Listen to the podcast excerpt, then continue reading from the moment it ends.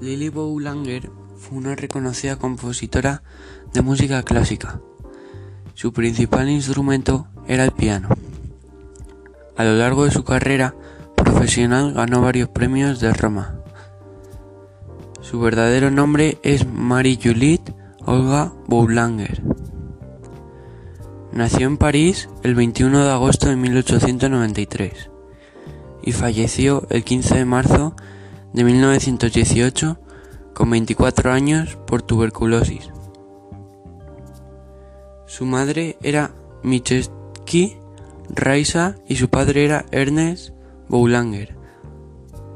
Fue educado en el Conservatorio de París y en Francia creció como compositora.